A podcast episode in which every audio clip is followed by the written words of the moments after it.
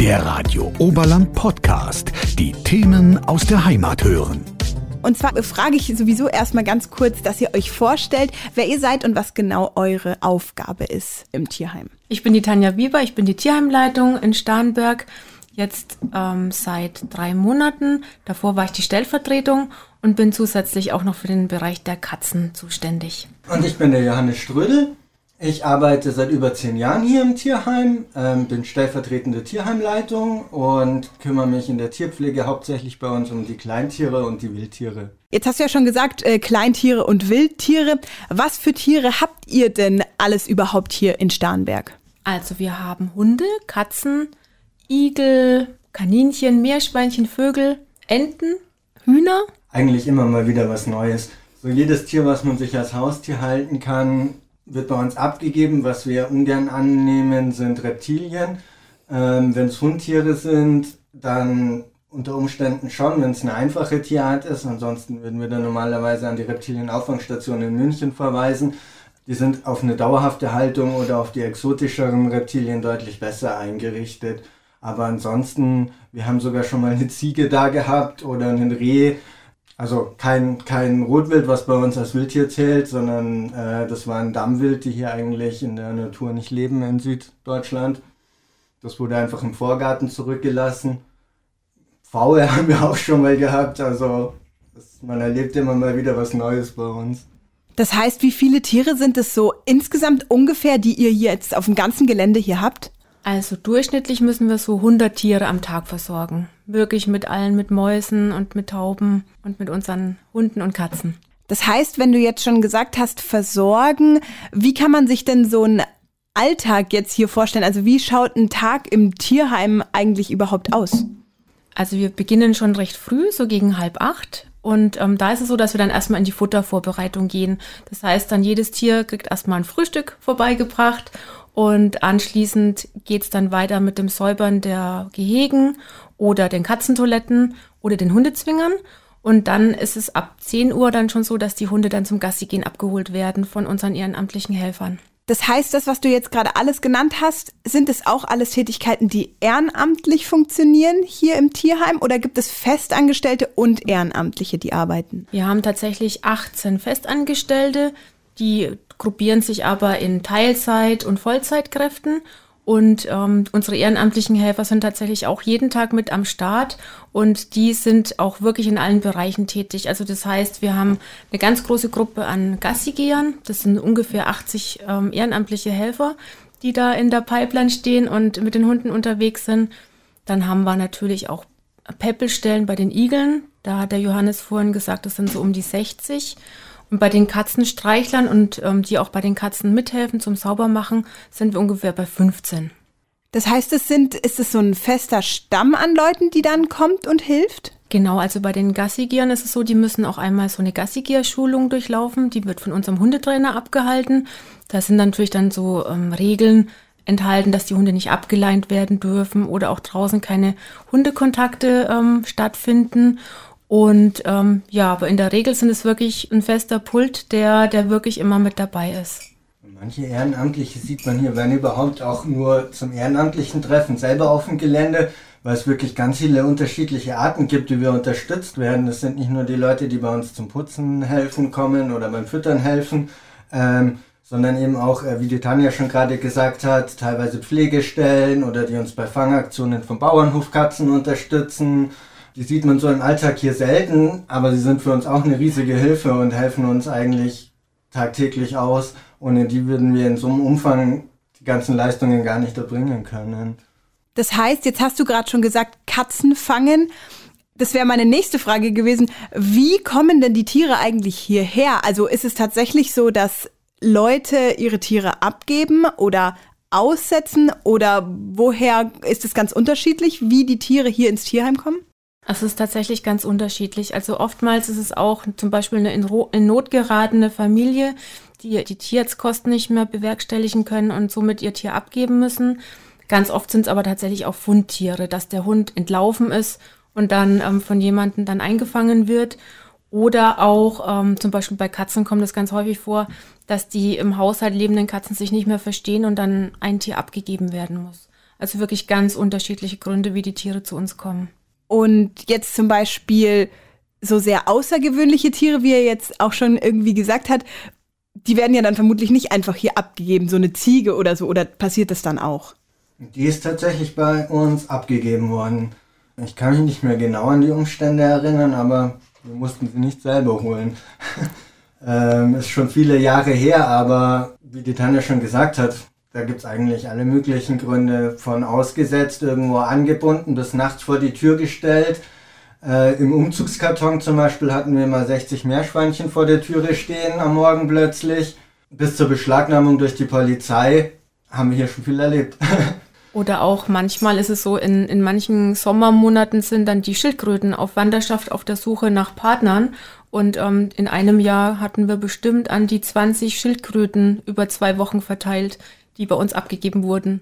Das heißt, die Tiere, die hier sind, also es wechselt auch immer wieder durch. Man kann jetzt nicht sagen, wir haben immer ungefähr 20 Katzen und 20 Hunde oder so, sondern es ist tatsächlich immer wieder anders.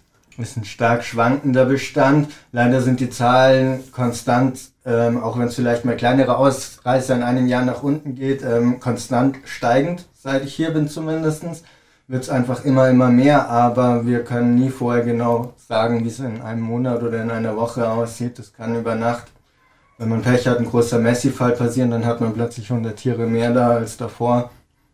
Ich habe vor neun Jahren hier angefangen und ähm, damals an meinem ersten Tag hatten wir über 60 Katzen hier im Tierheim.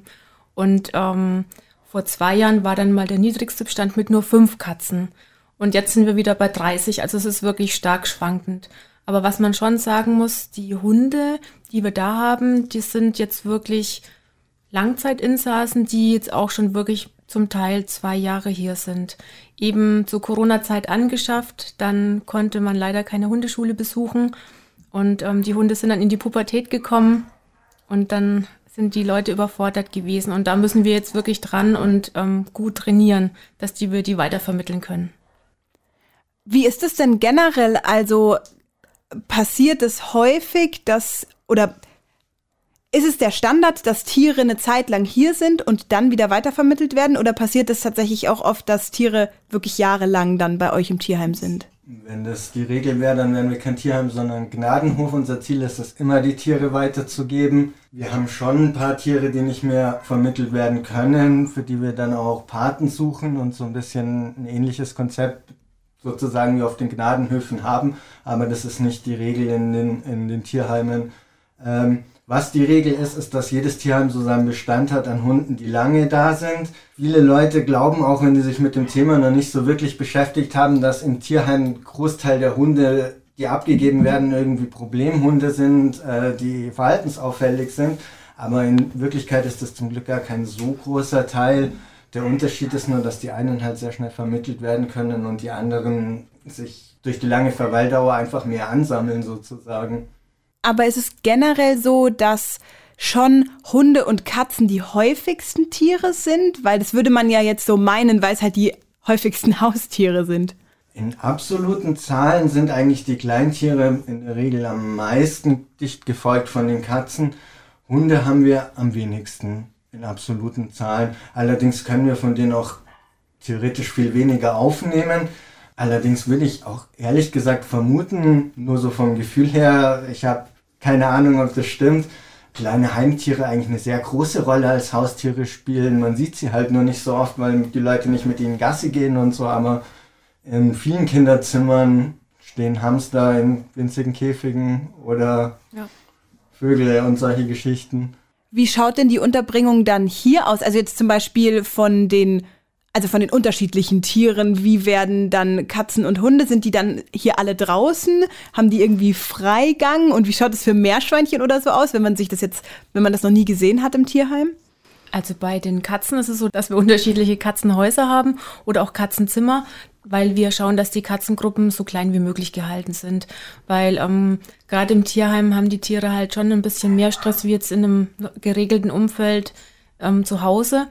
Und daher ist es so, dass wir wirklich so an die acht Katzenzimmer haben und zwei große ähm, Außengehege noch, die angeschlossen sind. Da können die Katzen dann durch die Klappen rein und raus gehen, wie sie möchten. Sich dann eben auch mal in die Sonne legen. Und bei den Hunden ist es so, wir haben ein Hundehaus, da sind ähm, Zwingerabteilungen eben drinnen, das sind ungefähr 20 Zwinger haben wir dort. Da ist auch die Möglichkeit, dass die Hunde drinnen liegen können, auf ihrem Bettchen und dann durch eine Luke nach draußen gehen in den Außenbereich. Und bei den Kleintieren ähm, versuchen wir eigentlich eher die Tiere in größeren Gruppen zu halten, weil die meisten sich gerne mit Artgenossen ähm, wohler fühlen als, als Einzeltiere oder in sehr kleinen Gruppen. Äh, wir versuchen Käfighaltung bei den Nagetieren weitestgehend zu vermeiden, wobei das aus Platz- und auch Quarantänegründen oft leider auch nicht machbar ist. Wir haben sowohl Außenausläufe für unsere Nager als auch innen die Möglichkeit, die Tiere unterzubringen. Gerade im Winter ist das natürlich sehr wichtig für uns, weil wir leider immer wieder welche kriegen, die halt im kleinen Käfig irgendwo gehalten worden sind, die dann ähm, gar kein Winterfell haben oder so.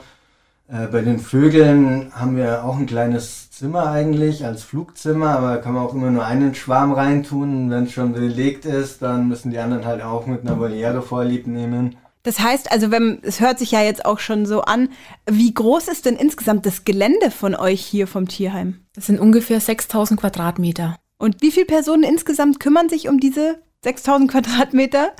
Wir sind 18 Mitarbeiter, die angestellt sind und davon sind vier in Teilzeit und äh, manche sind auch geringfügig beschäftigt und ich würde sagen, wir sind zehn Vollzeitangestellte. Und ist dann sozusagen das Tierheim 24-7 besetzt? Wie ist es? Muss man dann auch oft in der Nacht arbeiten oder so? Also wir sind tatsächlich sieben Tage die Woche, 365 Tage im Jahr ähm, erreichbar und auch ähm, im Dienst, weil natürlich die Tiere, egal ob Feiertag oder Samstag, Sonntag, natürlich versorgt werden müssen.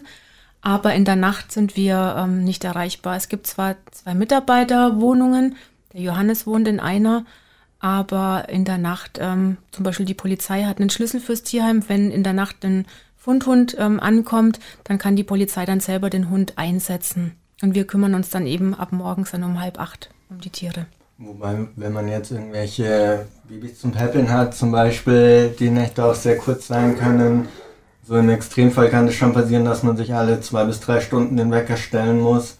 Genau, weil wir versorgen natürlich auch Eichhörnchenbabys, die alle zwei Stunden gefüttert werden müssen, oder auch Katzenbabys oder auch Igelbabys. Bei den Hunden ist es eher selten, aber bei den Wildtieren und Katzen ist es sehr häufig. Das heißt, ihr seid alle ausgebildete Tierpfleger, die jetzt hier angestellt sind? Wir haben unsere Bianca, die ist eine ausgebildete Tierpflegerin, genauso wie unsere Steffi. Wir haben auch gerade eine Azubine, die Sarah. Und ähm, der Rest ist tatsächlich, sind Quereinsteiger. Gilt es auch für Ehrenamtliche? Also wenn ich mir jetzt denke, ich liebe Tiere, ich würde gern was mit Tieren machen, was muss ich mitbringen? Wenn ich jetzt sage, ich würde gern im Tierheim irgendwie helfen, erstens, was kann ich da eigentlich machen und muss ich da irgendwas mitbringen, damit ich das machen kann? Ein freundliches Wesen wäre schon mal sehr hilfreich. Nein, äh, Spaß beiseite. Prinzipiell muss man keine großartigen Vorkenntnisse besitzen. Ähm, wie man sich engagieren möchte, ist jedem selbst überlassen. Ähm, wir können ganz unterschiedliche Sachen anbieten, wo wir Unterstützung brauchen können. Ähm, das geht wirklich vom Helfen beim Füttern bis zum Gassi gehen. Man kann sogar uns in Sachen Fundraising unterstützen oder bei Veranstaltungen, wenn wir Flohmärkte veranstalten, Infostände veranstalten. Die Auswahl der Möglichkeiten ist da wirklich vielfältig. Mehr als eine Tierliebe braucht man eigentlich nicht mitzubringen. Den Rest kann man alles fragen und lernen. Wichtig ist nur, dass man tatsächlich Mitglied werden muss bei uns im Tierschutzverein. Das ist wegen der Haftpflichtversicherung, dass wenn was auf dem Betriebsgelände passiert, dass das dann einfach mit abgedeckt ist. Und ansonsten gibt es natürlich die einzelnen Bereiche. Bei den Kleintieren kann man zum Beispiel eben bei den Gehegensäubern helfen, bei den Hunden eben das Gassi gehen und auch die Zwinger sauber machen. Und bei den Katzen ist es auch so, die Behausungen reinigen, Katzentoiletten sauber machen und aber auch wirklich helfen beim Zähmen. Weil wir kriegen halt auch öfters verwilderte Katzen, beziehungsweise etwas schüchterne Katzen, die man dann erst ein bisschen handsam machen muss, mit einfach viel Geduld und Liebe. Also das heißt, es kommen nicht immer ähm, Katzen eben aus Familien oder so, die irgendwie abgegeben werden, sondern halt auch manchmal welche, die dann eingefangen werden auf dem Bauernhof, die typischen, die halt kein Zuhause haben sonst, oder? Ja, genau. Und ganz häufig ist es tatsächlich, dass dann zum Beispiel die Mutterkatzen sind überfahren worden und dann sind dann Babys zurückgelassen worden. Und die Babys, die hatten auch noch nie Menschenkontakt und die muss man auch erst zähmen. Und da muss man einfach ein bisschen Fingerspitzengefühl haben und Zeit und Geduld. Jetzt hast du ja gerade schon kurz angesprochen, das Tierheim wird ja organisiert vom Tierschutzverein, oder? Wie genau funktioniert denn das? Also welche Rolle spielt der Verein? Gehört das Tierheim dem Verein und wird von dem organisiert oder wie läuft das ab? Genau, der Verein ist quasi der bezahlt dann auch die Gehälter und betreibt das Tierheim. Und ähm, der Verein wird quasi geführt durch unsere Vorstände und Beiräte. Wie wird es dann finanziert? Also woher kommen die Einnahmen von dem Verein? Ist das tatsächlich spendenbasiert? Zum einen spendenbasiert, das ist zum anderen die Mitgliedsbeiträge von den äh, Mitgliedern. Und ähm, wir bekommen auch von den Gemeinden und von der Stadt einen kleinen Teil über die Fundtierpauschale, so nennt sich das. Das ist quasi ein Pro-Kopf-Geld, was einmal im Jahr bezahlt wird. Also das heißt, man tut sozusagen schon was Gutes damit, allein schon, wenn man die Mitgliedschaft im Verein abschließt, oder? Und dann kann man alternativ, wenn man noch mehr machen möchte, sich dann auch wirklich hier vor Ort beteiligen. Genau. Kann man ungefähr sagen, wie viele Mitglieder der Tierschutzverein hat bei euch? Ungefähr 1500. Was sind die größten Tiere, die ihr habt? Die Hunde. Da haben wir zum Beispiel unsere Sina, das ist eine Kangalhündin, die bringt stolze 60 Kilo auf die Waage. Das ist das größte Tier. Okay. Und das kleinste ist wahrscheinlich eine Maus. Ja, aktuell wahrscheinlich schon, ja. Wobei ich mir nicht sicher bin, also vom Gewicht her haben wir sicherlich Vögel, die leichter sind. Wie ist es mit Vögeln? Die kann man ja nicht rauslassen. Sie sind dann drinnen, oder? Die sind in Zimmern. Vögelzimmer dann? Oder wie nennt man das dann? Also bei uns, ähm, wir haben jetzt keine Außenvolieren für Vögel, zumindest nicht für Ziervögel. Für Wildvögel benutzen wir schon Außenvolieren. Aber rein prinzipiell gibt es auch Ziervogelarten, die man jetzt in Deutschland ohne weiteres in einer Außenvoliere halten könnte. Einige oder die meisten davon braucht man zwar im Winter auf jeden Fall ein beheiztes Schlafhaus für die. Aber je nachdem, was man sich da hält, sind die nicht zwangsläufig immer total temperaturempfindlich. Fällt euch noch irgendwas ein? Wollt ihr noch irgendwas erzählen? Irgendwas, was euch immer irgendwie im Kopf bleibt? Wir wollen uns auf jeden Fall mal bei allen ehrenamtlichen Helfern bedanken, die aktuell bei uns auch tätig sind und ähm, die uns wirklich jeden Tag zur Seite stehen und wirklich auch helfen bei den Tieren und auch einfach mit viel Geduld und Liebe jeden Tag hier auf der Matte stehen und zum Teil genauso lange Arbeitstage haben wie wir tatsächlich auch. Da kann ich mich nur der Tanja anschließen. Ähm, was man da auch nicht vergessen darf, ist, es gibt nicht nur die ehrenamtlichen Helfer die extern sind, sondern auch die ehrenamtlichen Helfer bei uns im Verein. Man schaut sich zum Beispiel unsere gesamten Vorstände und Beiräte an. Die machen das auch alle nebenbei, haben oft noch selber einen Hauptberuf, dem sie nachgehen müssen. Die haben auch nur sehr, sehr lange Tage und wenn die nicht so viel Tierliebe hätten, dann könnten wir unsere Arbeit auch nicht tun. Das stimmt. Und auch unsere Mediengruppe zum Beispiel. Wir haben einmal im Monat ein Online-Meeting meistens, wo wir dann die ganzen Themen für den nächsten Monat besprechen. Und die sind auch jeden Abend wirklich aktiv, beantworten die Fragen auf Instagram und Facebook von den, von den Usern. Und da müssen wir einfach wirklich an, an alle Ehrenamtlichen und auch an unsere Vorstände Danke sagen. Und wer auch gerne helfen würde, kann sich jederzeit wahrscheinlich bei euch melden, oder? Genau. Da ist es immer ganz einfach, wenn man eine E-Mail schreibt über unser Kontaktformular auf der Homepage und wir werden uns dann zeitnah dann melden. Die Tiere liegen einem ja dann schon am Herzen. Ist das nicht manchmal auch voll schwierig, wenn man sie dann wieder abgeben muss auch? Ja, also ganz ehrlich, ähm, wir verdrücken da schon die eine oder andere Träne, gerade bei Tieren, die etwas länger bei uns im Tierheim waren und oder auch bei, bei Tieren, die man besonders gepäppelt hat, die vielleicht richtig schwer krank waren, eine Lungenentzündung hatten zum Beispiel. Das war letztes Jahr häufiger bei den Katzenbabys der Fall. Und da ist man dann schon stolz, wenn man die Kleinen durchgebracht hat. Und das ist dann natürlich auch immer, ja, das ist toll, wenn die dann in ein neues Zuhause ziehen. Aber auf der anderen Seite ist man natürlich auch traurig, dass, dass die Pfleglinge dann weg sind. Kann ich mir vorstellen. ja, das ist immer so ein, so ein lachendes und ein, ein weinendes Auge. Wir hatten ähm, letztes Jahr eine kleine Katze, die ist vier Monate alt gewesen. Die ist in einen Mähdrescher gekommen und es musste ein Hinterbein amputiert werden und auch ein Auge entfernt werden. Und ähm, es war lange Zeit nicht klar, ob sie das schafft. Und ähm, die ist wirklich innerhalb von kürzester Zeit ist die wieder auf die Beine gekommen und ähm, ist jetzt sogar schneller wie, wie eine normale vierbeinige Katze unterwegs und erfreut sich ihres Lebens. Das sind so wirklich die kleinen Highlights, die, die man als Tierpfleger so auch miterleben darf. Und das ist wirklich großartig. Das ist das perfekte Schlusswort, was man so Schönes alles als Tierpfleger erlebt. Und dann sage ich vielen Dank fürs Gespräch und Alles Gute weiterhin. Vielen Dank, das wünschen wir dir auch. Radio Oberland. So klingt meine Heimat.